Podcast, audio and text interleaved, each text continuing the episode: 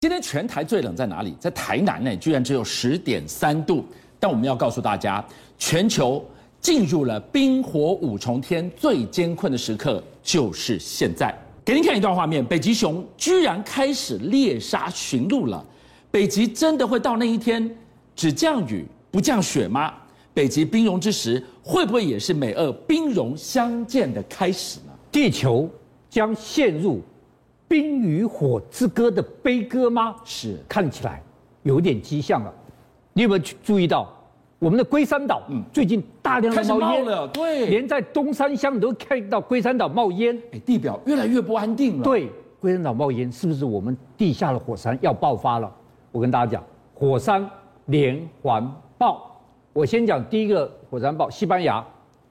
西班牙这个火山是九月十九号开始爆发，到今天已经爆发了超过七十天连爆。这么久哎、西班牙有史以来记录是一一六四六年，它一个火山爆多少天？多少天八十四天，是连续爆，从来没超过八十天。现在这第二个看起来要突破八十天记录了。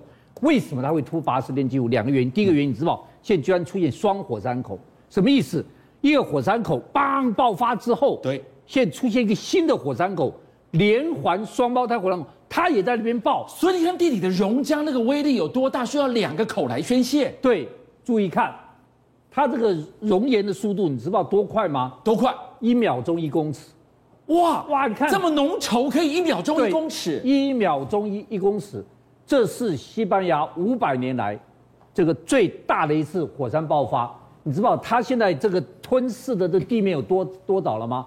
三百四十五万平，现在还没有要停下来的迹象两。千七百个房舍跟农田被摧毁，这么严重而且我就在讲没有停下迹象。好，西班牙这已经够恐怖了。其实我认为最恐怖是哥伦比亚这个，哥伦比亚这个鲁伊斯火山，注意看哦，这个是现况哦，嗯它已经在喷火山灰跟气体哦喽。是看到没有？喷火山灰跟气体喽。当你喷火山，代表什么？它已经活动了，下一步就爆发。它如果爆发，天摇地动。我为什么讲？它本来沉睡了一百五十年，已经下雪了哦。它在这个整个头都已经白头了。对一九八五年十一月十三号、晚上凌晨十一点多，所有人都开始入睡的时候，它棒叽的一下爆发出来了。要命，我根本来不及跑了。我告诉你，它一爆发之后那一次，化解那个熔岩，整个弄下去，是冲向了这个阿梅罗镇的镇长。你知道镇长那里电话只讲了一句话：阿梅罗被淹没了，就留下这句话，然后整个镇就没有了。最后遗言就这句话了。对，整个镇你知道多少人被埋在里面死亡？超过两万五千人。在睡梦当中哎、好，因为当时我已经做记者了。是全世界当时最有名的镜头就这个小女生，这小女生只有十三岁，她叫桑杰士。嗯哼，注意看哦，她是泡在泥泥浆里面哦，她整个人泡泥浆里面。那大家想，一定可以把她救起来，对不对？她下面的身体被房屋卡住，哦，脱不了身。她先头那个全世界都说她眼神啊充满了希望，是因为全世界都来救她。对，全世界都来救他，啊但是不知道怎么救，因为他泡在泥水里面，泥水排不开，是他下半身被房屋卡住。我告诉你，全世界救了他几天？三天，哦，眼睁睁看着水一直涨上来，三天后就看他这个往生在当地，那全世界简直都一起跟他悲伤。我记得那时候我当记者，这个新闻看得极为痛心。二十六年前的画面啊，哦。现在鲁伊斯火山蠢蠢欲动，另外一个危机在北极。北极这个地方不只是生态的浩劫，居然也是美俄战火的浩劫啊！好，第一个，大家说哦，有气象模式，北极将来不下雪，下不下雪下雨，在二零九零年北极不下雪，下雪。二零九年大家都说很很还很久嘛，对不对？现在新的气象模式改了，说二零七零年，它已经加速它了。加速二十年。是好，它不下雪下雨，第一件事情，这就告诉我们，北极熊在本世纪对，要去灭绝了。本世纪之后没有北极熊了，因为没有浮冰了，没有浮是冰它吃不到海豹了。对，在北极圈有一个残忍的生物定律，北极熊是不吃驯鹿的。是你知道为什么不吃驯鹿？第一个，驯鹿有角，会伤害北极熊。对，第二驯鹿跑得快，嗯，好，这个所以北极熊，而且第三个驯鹿住住的比较针叶林的青苔地方比较下面，但是北极熊现在开始吃驯鹿了，因为它吃不到海豹，那它吃驯鹿怎么怎么吃呢？万一驯鹿这它先把驯鹿赶到海里面，然后它下去，它也不攻击它，它把驯鹿后脚拖到，把它淹死。哦，淹死之后再把它推上吃来了，对再把它吃了。好，我跟大家讲，这是个岛哦，这个岛有三百只北极熊，两万只驯鹿。对，从这个镜头开始，北极熊跟驯鹿的大战将要开始了，生物界最残忍的镜头。好了，俊相，北极融冰了，人类应该怎么办？想办法解决气候温暖的问题，救北极，对不对是？不是的，世界各国看到的都是贪婪两个字。冰融了，冰融相见了，冰融了，矿场都露出来了，石油可以开采了，天然气可以开采了，是还有北极的航线变成全世界最黄金的航线，北极航线会变成全世界最短的航线，变成谁拥有北极，谁就拥有世界，谁是北极之王，就是世界之王。擂台上谁来争锋呢？好，擂台上就是靠近北极的八国，最靠近北国第一国当然是俄罗斯。嗯俄罗斯俄罗斯知道我要拥护北极了，对，他现在开始第一个，北极这么大，对我要把北极占领起来，只有一个办法，空空优优，空空军军占占有有优优势，势，北北极极就就是是我我的。的。是第一个，他为了备战北极，他居然最近把米格三十一全面升级。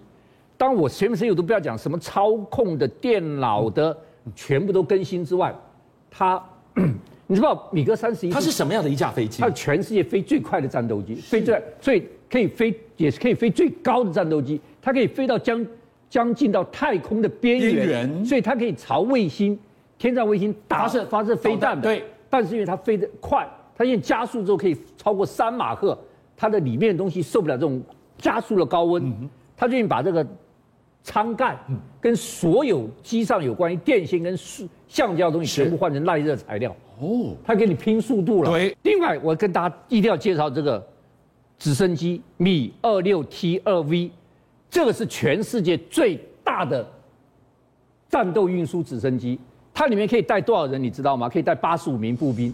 他们说，注意看它吊挂，看到没有？它吊挂可以吊挂二十吨呢，下面可以吊到二十吨，下面的好了，这个就厉害了。马老师，这有什么厉害？北极版，什么叫北极版？你它知可道以吗负？重更重吗不？是负重更重，不是北极版。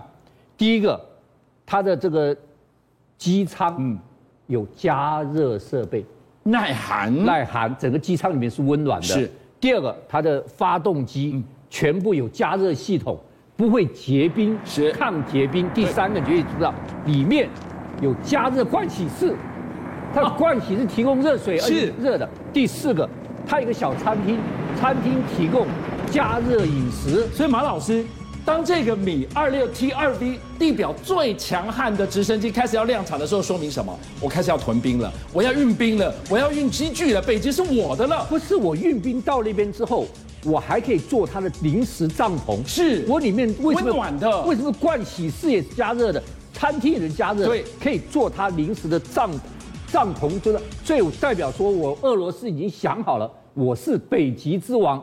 老美加拿大吃素的吗？你知道北极八国除了北欧、嗯丹麦啊、挪威啊、瑞典这些之外，这个俄罗斯之外，加拿大加拿大跟美国啊兄弟啊，兄弟啊，所以美国做了一件事情，美国宣布将马上要在阿拉斯加嗯建立国家安全中心。是美国现在有几个国家安全中心？几个？五个国家安全中心是。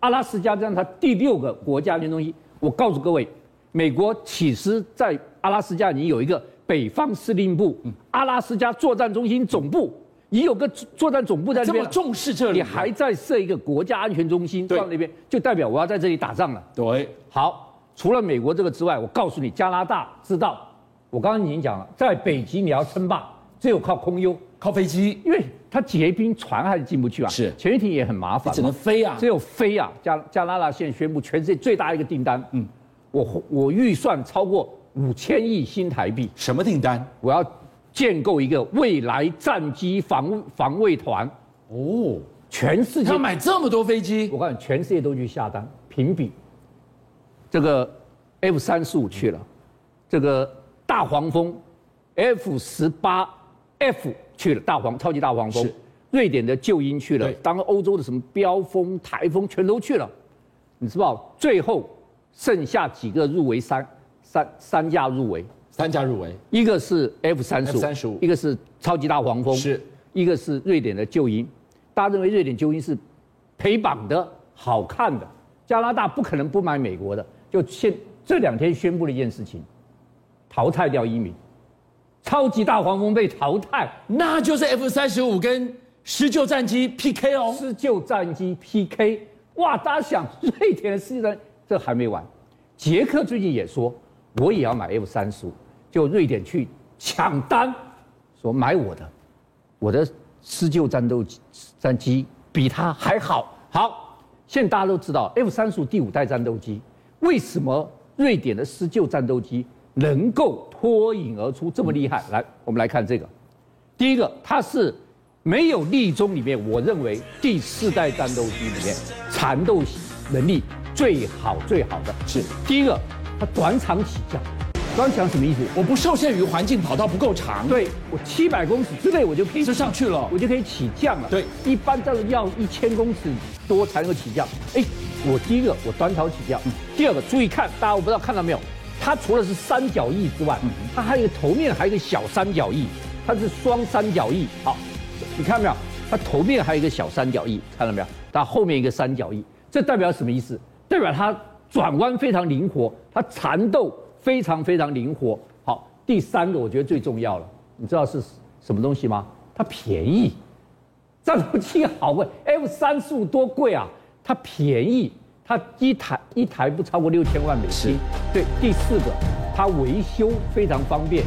第五个，瑞典人说，你买我战斗机，我可以技术转移给你，哇，提升你的国防工业。所以现在突然间，施救战斗机炙手可热，冰与火之歌，北极空战，谁能够赢，谁就是世界之王。